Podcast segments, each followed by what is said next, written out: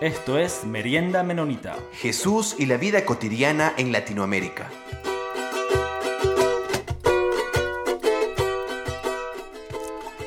Saludos a todos y a todas, bienvenidos a Merienda Menonita. Yo soy Peter Wigington y ahorita estamos continuando con una serie de episodios enfocando en guerra y conflicto armado en diferentes partes del mundo y eso cómo afecta a comunidades de fe de hermanos y hermanas en diferentes partes del mundo.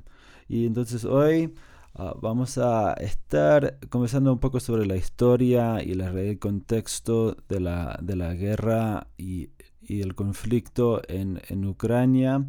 Y entonces hemos invitado a Walter Sawatsky de Elkhart, Indiana, que nos puede compartir sobre un poco de testimonios, historias Um, y de su experiencia, de su trabajo en la Unión Soviética y en, y en este de Europa. Entonces, eh, pediría a Walter si él se nos podría ah, presentar y contarnos un poco desde dónde viene y el trabajo que ha hecho a través de los años. Well, my, uh, my roots uh, are bueno, mis in raíces, a personal sense in Canada. I was eh, en el sentido personal son de Canadá. Yo nací en Canadá. Entre los dos días, entre los dos días entre Nagasaki y Hiroshima, cuando fueron destruidos, eh, con estas eh, bombas atómicas que dejaron Estados Unidos ahí. Mi vida comenzó eh, en la etapa nuclear, pero mis raíces a través de mi abuelo son de Rusia y de Polonia. Y después los Zawadzkis se mudaron a una colonia en Rusia que se llamaba Fortisa que está en uno de los ríos en uh, Rusia, en lo que hoy es eh, Ucrania Seporicia o Zaporozhia, uh, que es un poco más ahí de eh, los ríos uh, Bravos. Pero mi familia, en la segunda generación, en la colonia ahí, fueron parte de esos que se mudaron al sur este, casi al Mar Negro, como unos 10 kilómetros de ahí. Y ahí comenzaron una eh, nueva colonia que se llamaba Bergenthal. Yo he visitado ahí cuando eh, visitaba el superintendente de las iglesias bautistas de Ucrania. Fuimos ahí para para manejar, para buscar la colonia Brickthal y realmente se desapareció. porque porque esas colonias realmente se mudaron a otras partes eh, del mundo, por ejemplo Manitoba, Canadá. Después de unos años, cuando yo fui director con el, el Comité Central Menonita de Europa, había un tiempo eh, en Polonia que se llamaba Solidaridad o Solidarność. Y eran la, eh, laboradores que comenzó este movimiento. Y había también eh, un secretario de los comunistas que también era general eh, de los militares. y a él le estaba amenazando de de otros países que realmente él no eh, tenía la misma visión de comunismo, sino fueron personas muy eh, éticos que hablaban mucho de, de, confianza en uno al otro y verdad, por ejemplo. Encel declaró lo que literalmente en eh, polaco sería eh, un estado de guerra para Polonia.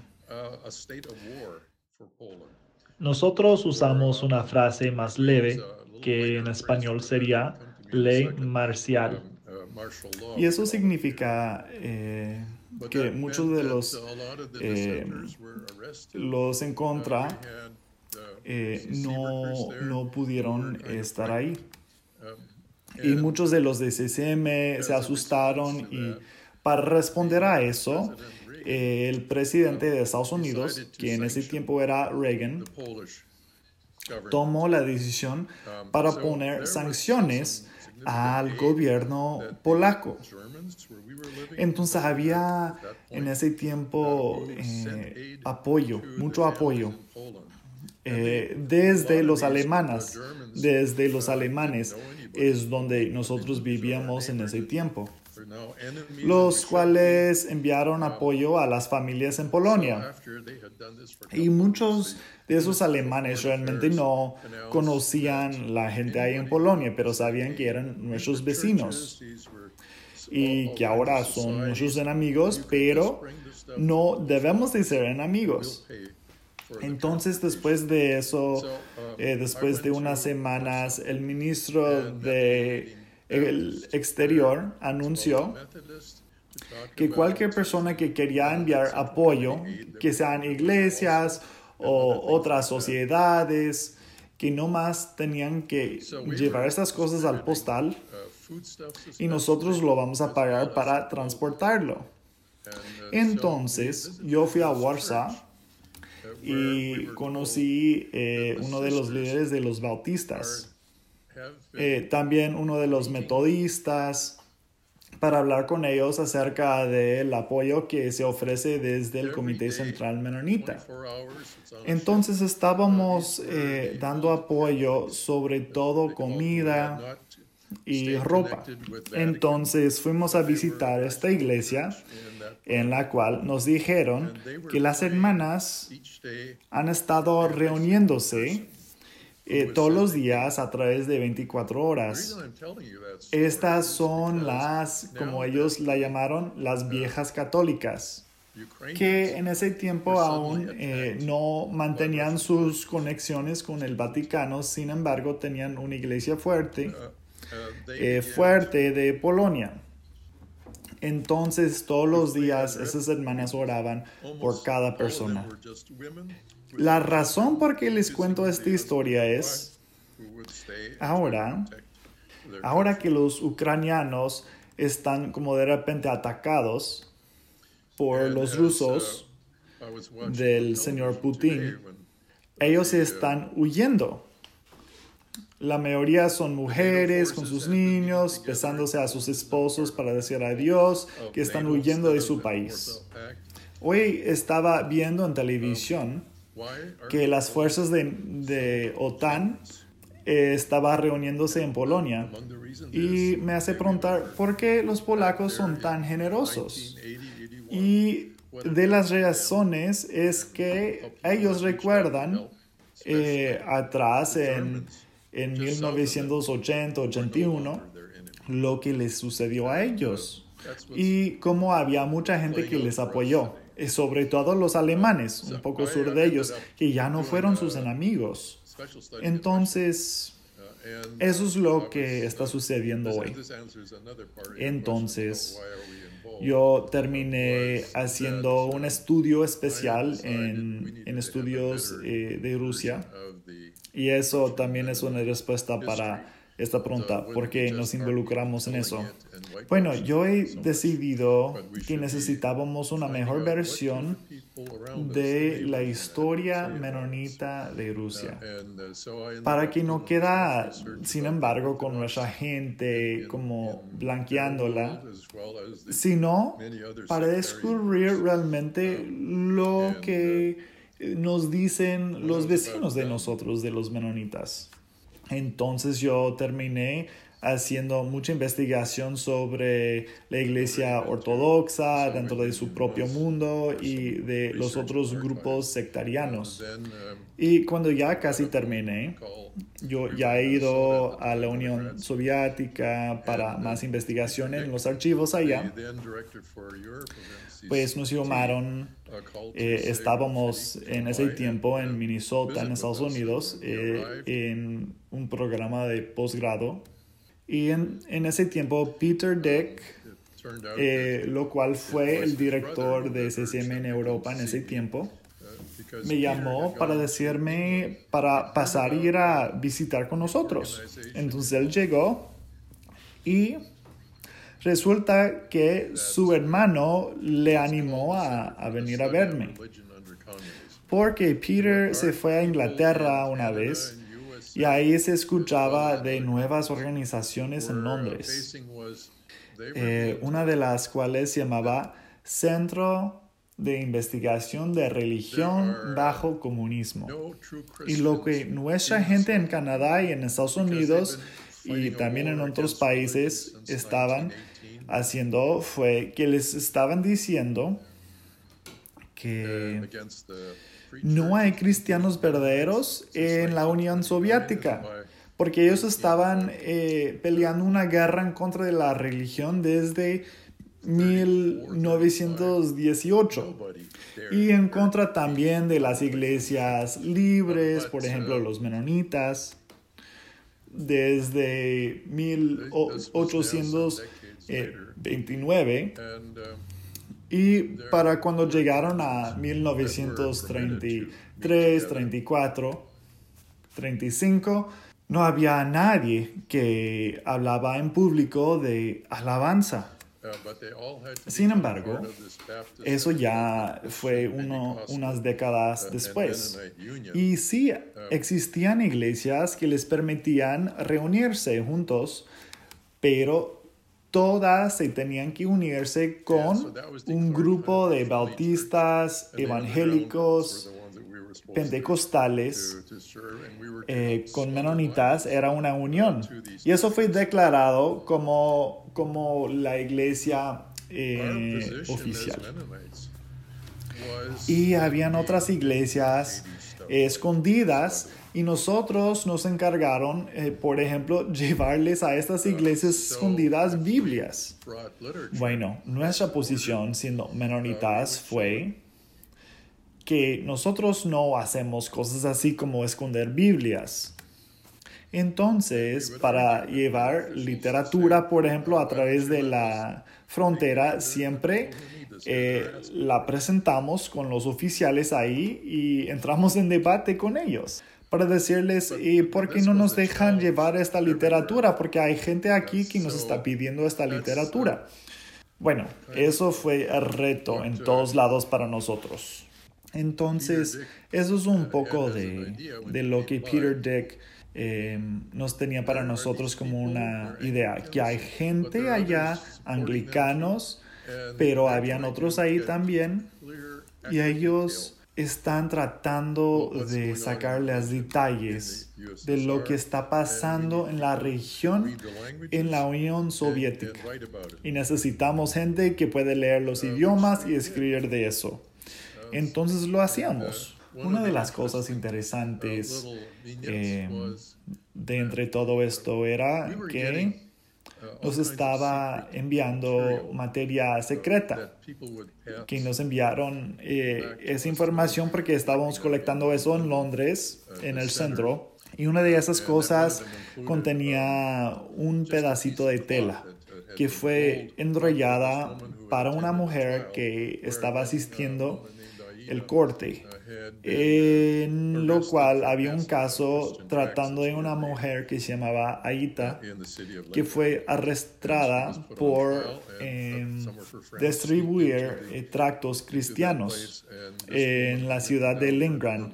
Y ella le llevó a corte y unos de sus amigos eh, se escondieron para llevarle em, esto. Y, esta mujer eh, básicamente escribió palabra por palabra cómo le fue en el corte y, y a qué eh, le, le, iban a dar preso para pues, distribuir esos tractos cristianos. Entonces, en los años recientes, eh, hay mucha gente que están preso por la información que hemos recibido de las personas no nada más eh, humanizados o arrestados, sino como llevaron presos.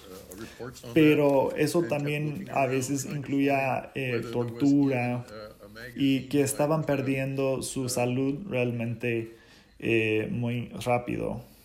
Entonces nosotros escribimos informes de eso buscando revista, si existía una revista o como Christian Century o Christianity Today que iba a publicar esta información. Pero los americanos realmente no les interesaba esa información. En esas décadas realmente les interesaba más como preocuparse de nuestro propio país eh, esas historias extranjeras son extranjeras al final de cuentas. Entonces lo que nosotros estábamos experimentando en este mes fue nuevo interés en la gente de este país tratando de apoyar a esos ucranianos que fueron atacados sin buena razón y ven imágenes de, de mujeres y niños eh, haciendo filas muy largas en Mariupol, por ejemplo, eh, que, en lo cual ahora son ruinas realmente. Es como ver imágenes de Berlín de 1945, en la cual la ciudad básicamente fue destruida por tantas bombas. Entonces, eso nos está sensibilizando nuestros corazones Em, en el tema de dar apoyo. Walter, parte de su trabajo en, Europa con, el Comité Central Menonita y también después cuando fue profesor de, eh, historia del Seminario Anabautista Bíblico en, en Elkhart, también trabajabas directamente con, con comunidades de fe ahí en, en, el este de Europa y y, también en, después en, Rusia y continuó trabajando en, educación teológica y, también, y también trabajó en, traducción de materiales. Quería ver si nos podía comentar un poco sobre ese trabajo y los testimonios que, que, escuchó y pudo observar ahí en, Rusia y también en, Ucrania. Ended up bueno, nosotros terminamos viviendo en Londres. y Alemania de 1973 a 1985, hasta cuando yo estaba fuera de mi familia tanto, viajando siempre, que nos estaba cansando mucho. Entonces terminamos ahí y entonces fui invitado a venir al seminario a dar clases eh, mientras ese me, pedía em, ser el administrador de, de varios proyectos que hemos comenzado. Entonces voy a hablar un poco de esos proyectos. Porque eh, resulta que yo terminé haciendo estas cosas eh, de tiempo parcial hasta que el día que yo cumplí 65 años. Y yo realmente me jubilé del seminario como dos años después de eso, como un profesor. Yo realmente a través de esos años um, observaba tantos cambios. Yo descubrí desde muy temprano con mi idioma rusa, que cuando yo fui a los servicios de las iglesias, por ejemplo en Leningrad y en Moscú, y después que al final del servicio, que ellos eh, se notaron por mi forma de vestir que yo fui extranjero y ellos querían saludarme. Y si yo entendiera algo de ruso y yo sí aprendía mucho del ruso bíblico, entonces yo más o menos entendía lo que decía el predicador y, a través de los años mejoraba mi idioma a través de los años. Pero me pedían pan. Tantas veces me acercaron y, y en voz muy baja yo les dije, ah, pues yo dejé el pan con el pastor. Yo las dejé con el ministro acá, eh, las Biblias. Y yo pensé que eso sería mejor para que las distribuye, pero voy a intentar la próxima vez para tener más.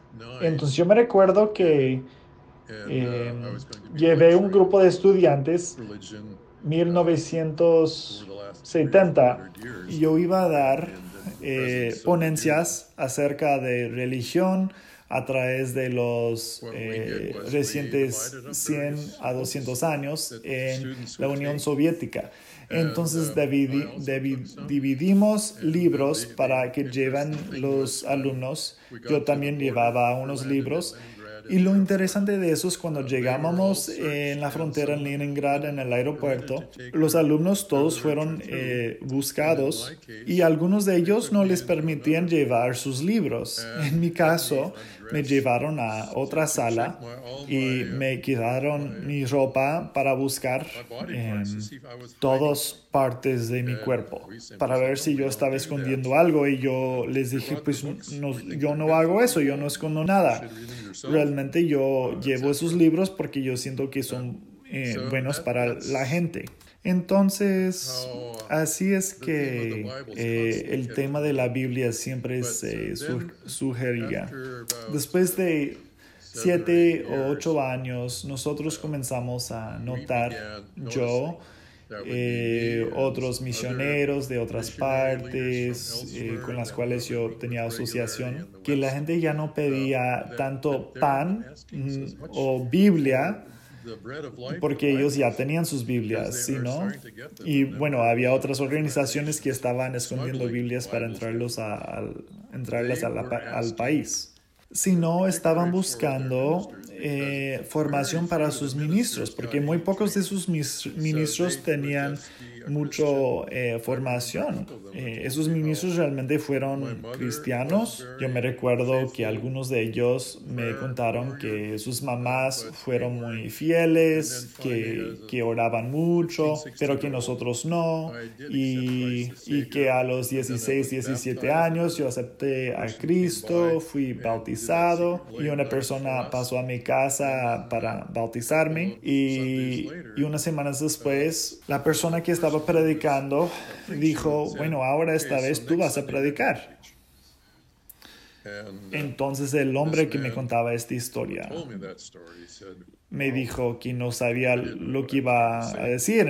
Lo único que él pudo hacer fue como leer, leer la Biblia en rusa. Entonces el pastor comenzó a a ser como el ministro y predicar. Y esto fue la historia para muchas personas uh, que, que estaban aprendiendo a través de, de hacerlo y, a través del tiempo se mejoraban, pero no tenían una formación. Lo único que hicieron fue eh, para orar ponerse a las rodillas y orar y rogar a Dios que le, diera, que, que le diera unas ideas para, para predicar. Lo único que pudieron decir fue, fue eso, más que como eh, buscar en comentarios bíblicos o, o, tratar de como ilustrar otras imágenes en, a través de las prédicas. Entonces nosotros realmente sabíamos que algunos de los líderes ya tenían comentarios bíblicos porque ellos ya pudieron leer eh, en inglés y alemán. Eh, muchos de ellos han aprendido por lo menos uno de los dos idiomas. Entonces nosotros tomamos la decisión de traducir eh, una serie de comentarios. Entonces nosotros invitamos a los líderes de la Unión Bautista, que se llamaba eh, Unión Bautista Evangélica Cristiana Pentecostal Menonita. Todos son mezclados. Entonces nos reunimos nosotros en la Convención Bautista Europea en Inglaterra en el año 1978 y ahí vamos a tener un estudio bíblico. Y, y, todos encontramos un traductor para traducir algunos capítulos de la escritura. Yo me recuerdo, por ejemplo, que fue como Salmo 50 a, a 53 y eso ya fue traducido. Entonces, en este lugar, eh, cuando teníamos el estudio bíblico, comenzamos a hablar de lo que decía la Biblia. Y ellos tenían las copias para leer las páginas y habían como 10 páginas de texto y, y eso más con traducciones de, de otros comentarios bíblicos. Y a través de las cuatro horas dijimos, bueno, Ahora les están dando talleres para su convención. Quizás no quieren asistir a estos talleres.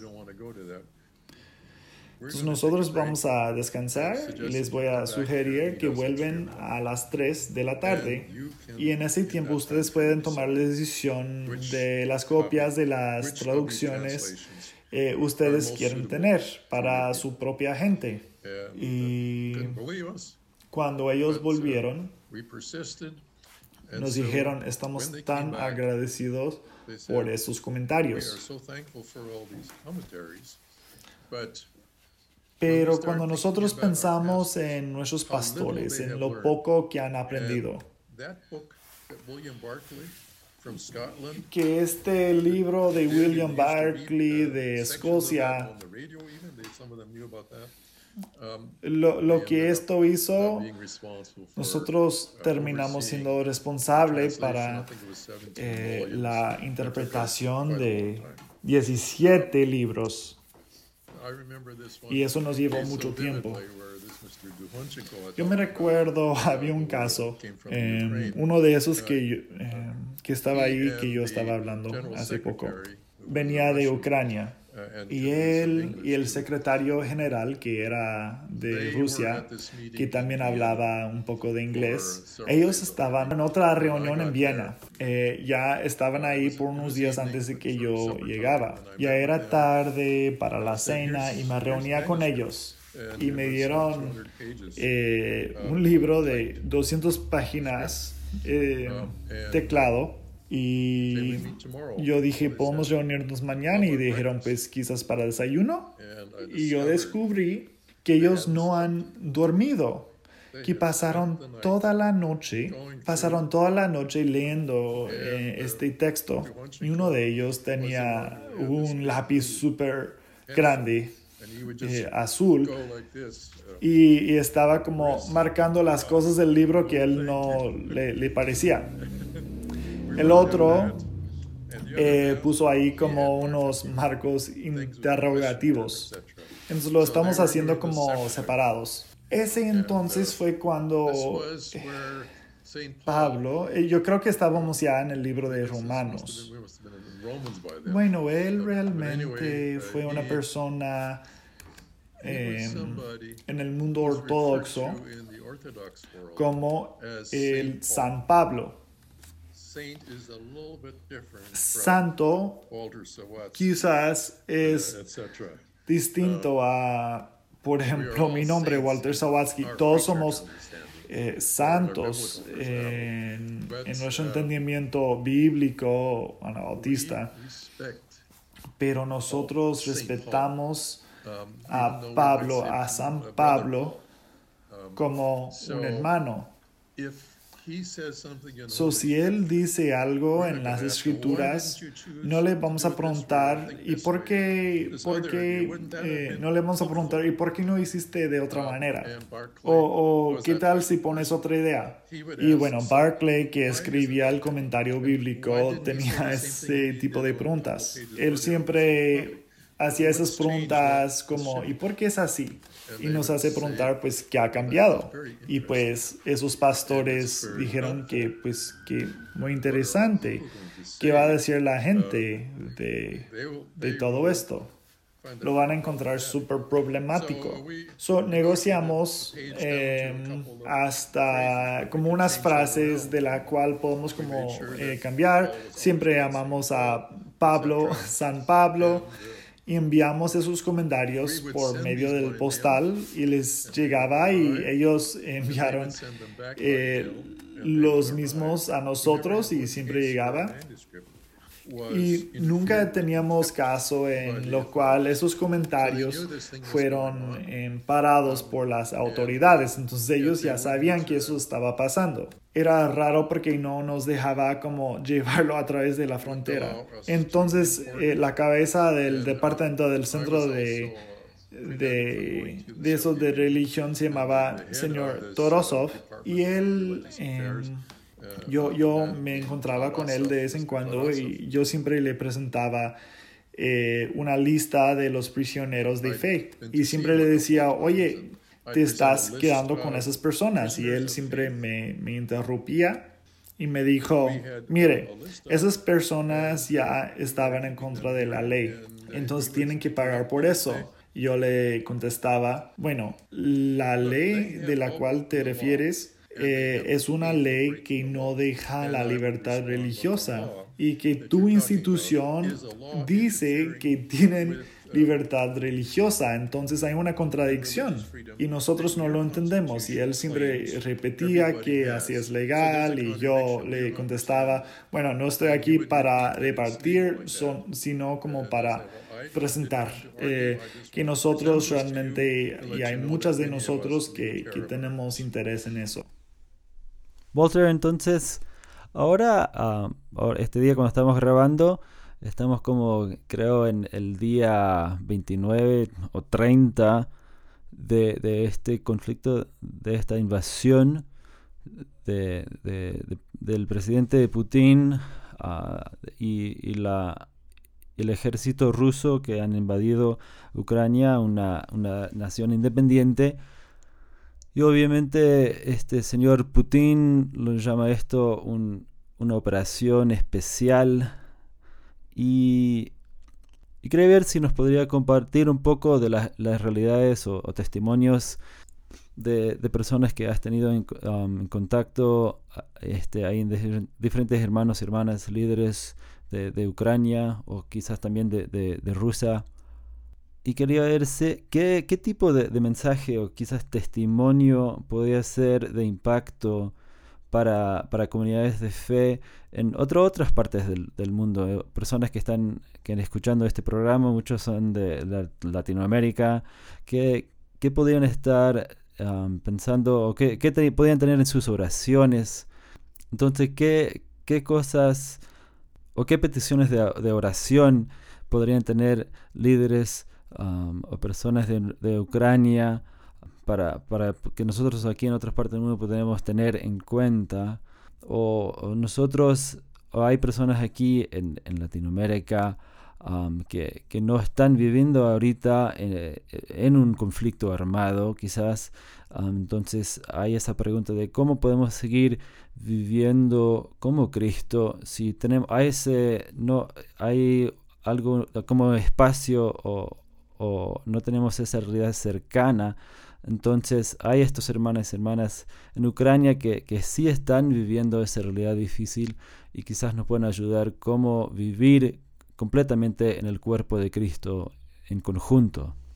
It uh, might be helpful to realize that if between Quizás sería de ayuda para darse cuenta de que entre 1917 y 1991, eso fue eh, más de 70 años, mucho tiempo, en lo cual el tipo de sociedad que aceptaba el cristianismo, como fue en el siglo XIX, los líderes del bolshevik, del partido bolshevik, había entonces eh, muchos partidos marxistas o comunistas, pero esto, el bolshevik, tenía un sentimiento muy fuerte anti, antirreligioso. Ellos se sentían que para cambiar esta sociedad em, del imperio ruso, tenemos que educar a, los peones, liberarlos de, de sus eh, creencias supersticiosas y darles entendimiento más científico. Entonces, al principio dejaron que los predicadores em, operan libremente mientras arrestaban los demás em, ortodoxos. Y muchos de ellos fueron eh, matados, asesinados, todavía están como tratando de rescatar los archivos de la información que relata de todo eso. Muchos se murieron eh, con mucha fe se murieron y, en ellos podemos ver Cristo.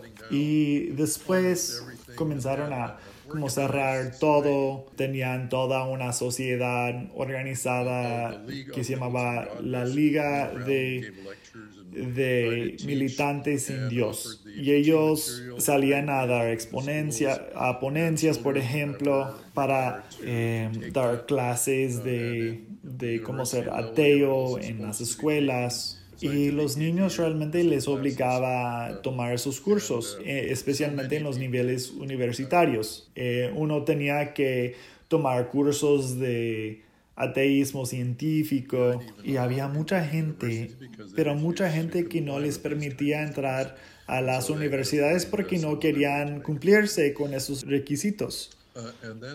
Y después de repente eh, durante una década se cambió a una abertura a las creencias religiosas, sobre todo las creencias cristianas y los países del oeste que está, o los países occidentales eh, tenían mucho cristianismo, entonces les estaban mirando por eso. Y, y, mucho de eso ya como no tiene sentido, pero otro tiene, por ejemplo, tiene sentido, entonces queramos por lo menos aprender un poco de eso, de saber un poco de qué es lo que es dentro de la Biblia. Eso a través de tres generaciones que no tenían nada de, de religión. ¿Qué, cómo, es, ¿Cómo es que esto les afecta? Entonces, en ese periodo de tiempo, de 2004, cuando el señor Putin reemplazó eh, Boris Yeltsin, que fue energético, pero que tenía eh, fuerte adicción al alcohol. Y, con su familia eh, ya se metieron en mucha corrupción financiera, no, no, no, le, no le estaba yendo a nada. El señor Putin realmente no fue bueno para nada más que, por ejemplo, ser una persona para ser como, bueno, con Mr. Yeltsin, porque él se reemplazó a Yeltsin de una manera muy sorprendente y muy rápida.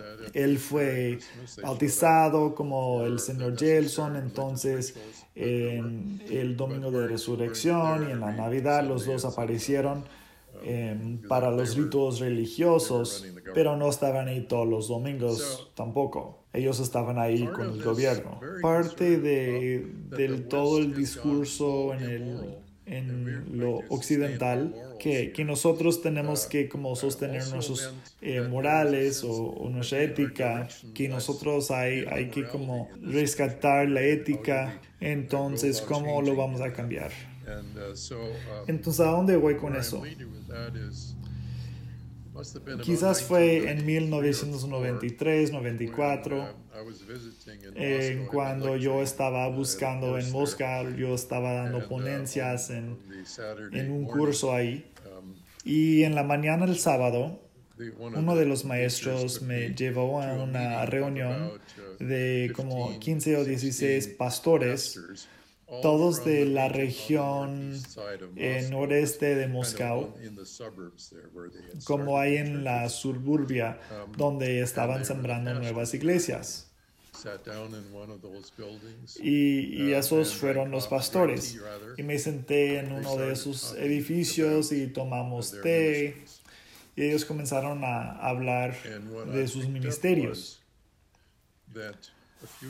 Y lo que yo entendí de eso, que hace unos años antes de eso, todos alrededor de ellos en los vecindarios eh, le preguntaron, ah, eres ministro, yo quiero hablar contigo. Pero ahora eh, los domingos en la mañana han estado trabajando a través de toda la semana, sus carros son eh, sucios con mucho lodo y están como limpiando sus carros en vez de ir a, la alabanza. Y eso estaba pasando mucho en sus iglesias, no nada más con los ortodoxos, sino también con los demás cristianos. Entonces este tema eh, fue como que las cosas ya, ya no hay eh, ese calor para el cristianismo. ¿Qué hacemos de eso? lo que yo pude entender que esos pastores ya no tenían el miedo eh, de decir que pues todo es bueno en mi iglesia. Ya no tenía miedo de, de, no decir eso. Eso sí pasó en una conferencia en Ucrania, en lo cual había muchos eh, maestros de las eh, de los nuevos eh, cursos que han surgido y que ellos estaban informando de lo que estaba pasando. Y, y todos decían como que ah no pues que todo bien que no hay problemas. Y yo sabía, yo sabía como maestro universitario que realmente no todo es perfecto. Entonces, ¿cuáles son los problemas? Y de repente la gente comenzó a, a decir eso, entonces formaron una organización de, de credencial, las universidades, eh, con unos estándares y, y esos Em, ah, fueron como el estándar para los cuales tenían que informar su, su manera de hacer las cosas. Y unos años después yo escuché que ellos estaban hablando que, que fue ya muy diferente, que tenían problemas y, y, ah, tú tienes ese problema, yo también tengo lo mismo, qué es lo que tú haces, qué es lo que yo hago. Y eso ya está pasando con los pastores. Eh, ya tienen confianza con entre ellos y hablar de los retos y cómo es que nosotros podemos eh, tener fidelidad dentro de, de, las ovejas. Ahora tenemos una noción de que tenemos que rescatar el territorio soviético. Eso es como la noción de Putin, pero realmente nunca fue así en la historia Rusia. Entonces él em, invadió a Ucrania y si los ciudadanos eh, rusos comenzaron a, protestar en contra de la guerra o, declarar que, que, era una guerra eh, que para Putin no, no es, les dan multas. Lo que yo recibí en un correo ayer eh, se trata de un pueblo de Kostroma que está en Moscú o cerca de Moscú. Uno de los sacerdotes de las iglesias de la resurrección allá, uno de los padres que se llamaba eh, Johann Burden, él predicaba y decía cosas como que la vida es muy corta, pero hay una eternidad en la cual ya no va a haber fronteras, nacionalidades, eh, en las cuales ya no importan. Si, si alguien no está tocado por el dolor o lágrimas de otros, entonces pues no es cristiano. Y ahora eh, ucranianos y rusos están muriendo. Todos son eh, personas. Entonces él perdió su salario como una multa. Algunos de nosotros, eh, académicos que nos estamos reuniendo con los líderes en Ucrania, tenemos interés en un webinar hace unos días en lo cual eh, habían unos presidentes de seminarios en Ucrania en las partes en que les va bien, como en otras partes no les va tan, tan bien. Se están como bajando, bajándose al Estado, por ejemplo.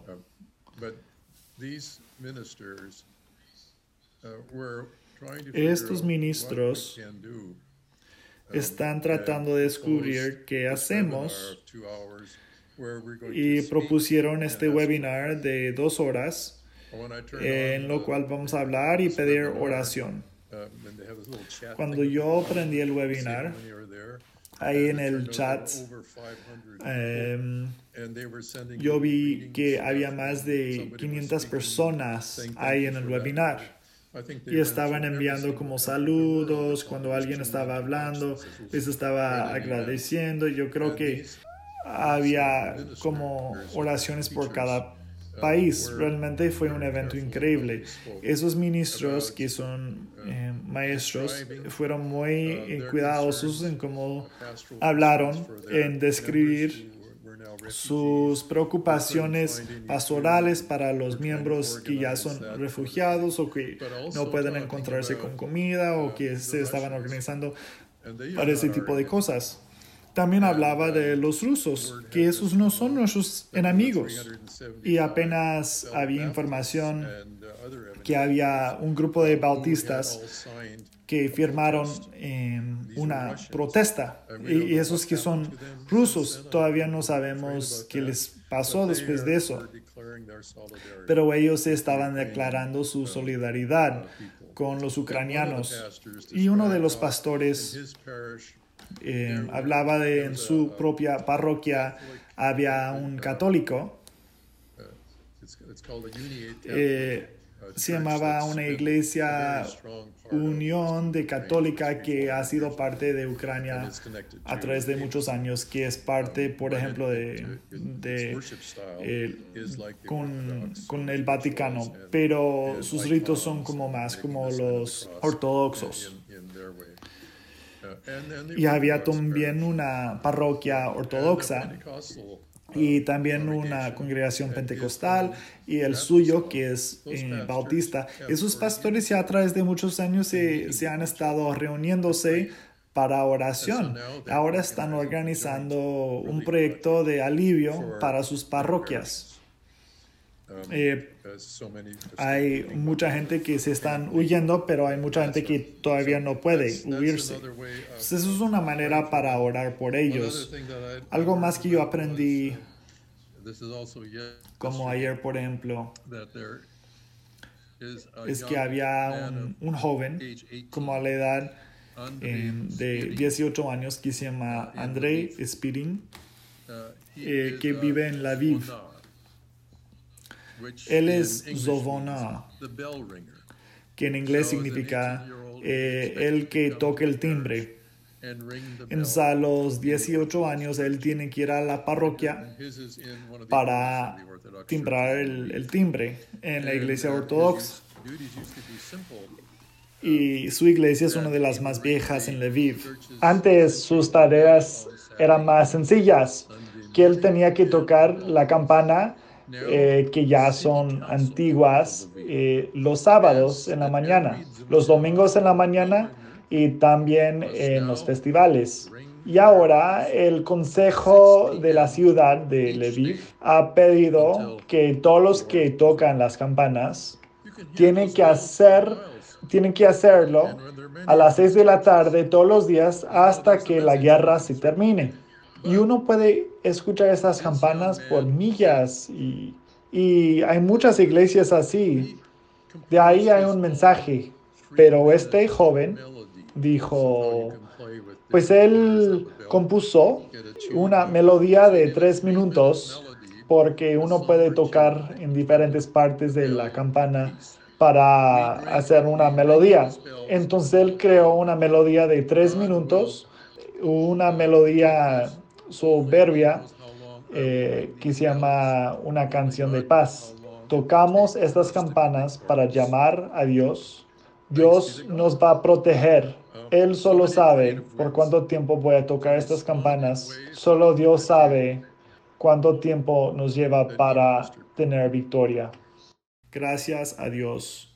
Hay muchas maneras muy creativas para responder eh, de maneras de esperanza que, que uno se espera que aún el señor Putin puede lograr ver, que eso no es una manera humana para gobernar, que sea así, que el señor Putin eh, se encuentra una manera más humana.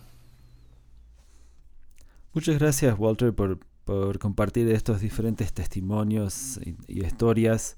Y también gracias por, por, mostrarnos un poco esta, esta historia de, y estas, estas distintas maneras de, buscar el rostro de, Jesús en, esta, en esta realidad que es, es, bastante diferente probablemente para muchas personas en, Latinoamérica y también en, Norteamérica.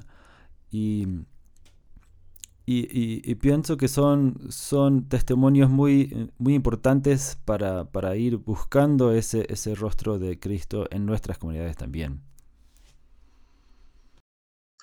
Uh, one thing I might add, which I've thought about for 20, 30 years. Una cosa que quiero decir también, eh, que yo he estado hablando por 20 o 30 años, es que cuando yo hablo con los creyentes y, líderes en, el, en la Unión Soviética, ser misionero fue prohibido, pero a través de los años siempre fue como ser misionero dentro de nuestros territorios. Para cruzar a, a, otro mundo, otro idioma, eso solo comenzó a pasar hace como 15 años. Lo que yo escuchaba em, en el seminario es que había gente como saliendo de Brasil, por ejemplo, a África, gente de de, de, parte sur de Latinoamérica, yéndose a, a, Europa o a países musulmanes, tratando de aprender la cultura y el idioma para ahí compartir el Evangelio. Y lo que yo siempre he sentido es que las personas que salen, em, por ejemplo, de los países que no son tan ricos como por ejemplo Estados Unidos, realmente no se acostumbran mucho a otros idiomas. Las personas que salen de otros países eh, se notan más y son más interesados y comienzan a hacer más preguntas. hay muchas opciones para comunicar el Evangelio cristiano que no pasa en... porque siempre hay la pregunta, pues ¿quién me va a comprar el boleto para llegar a otros lugares? Bueno, alguien te puede ayudar y, y pues informarnos después. Uh, Yo sé que hay gente en, en el centro de Asia uh, que han estado viajando a Paraguay, por ejemplo, a uh, Bolivia, por ejemplo, para ahí em, buscar oportunidades para testificar a, al Evangelio y pues ahí necesitan una, un intérprete. Muchas gracias, Walter. Eh, y, y, eso es, es una de las ideas de, de que, porque y las iniciativas detrás de, de, este programa, de este podcast, es para compartir estas, esta, este testimonio cristiano de, desde una perspectiva anabautista en, en, el mundo hispanohablante. Y es algo que, que, hemos hecho un poco y estamos intentando hacer un poco más Um, es de, tener estas conversaciones en, que, pueden estar publicadas en inglés y también en español para poder um, enriquecer esta conversación mucho más entre diferentes realidades. Entonces muchas gracias por esta, por esta conversación y sabemos que, todo el trabajo suyo ha sido de hace muchos años. Uh, pero también nos ayuda a, reflexionar sobre la realidad del conflicto de hoy en día en Ucrania. Yeah, God bless in your work. Y como siempre agradecemos a la Red de Misión y a la revista Anabaptist World por hacer este espacio posible. Y en este episodio agradecemos a Quinn Brennicky por hacer la traducción en español. Todavía vamos a tener algunas entrevistas más en esta serie enfocando en conflicto y guerra en diferentes partes del mundo. Entonces estén pendientes de la semana que viene comentarios vertidos en este programa no representan necesariamente la opinión de Merienda Menonita, la Red Menonita de Misión o Anabaptist World. Esto fue Merienda Menonita. Siempre estamos atentos a sus opiniones y preguntas y nos pueden escribir al info arroba meriendamenonita.com.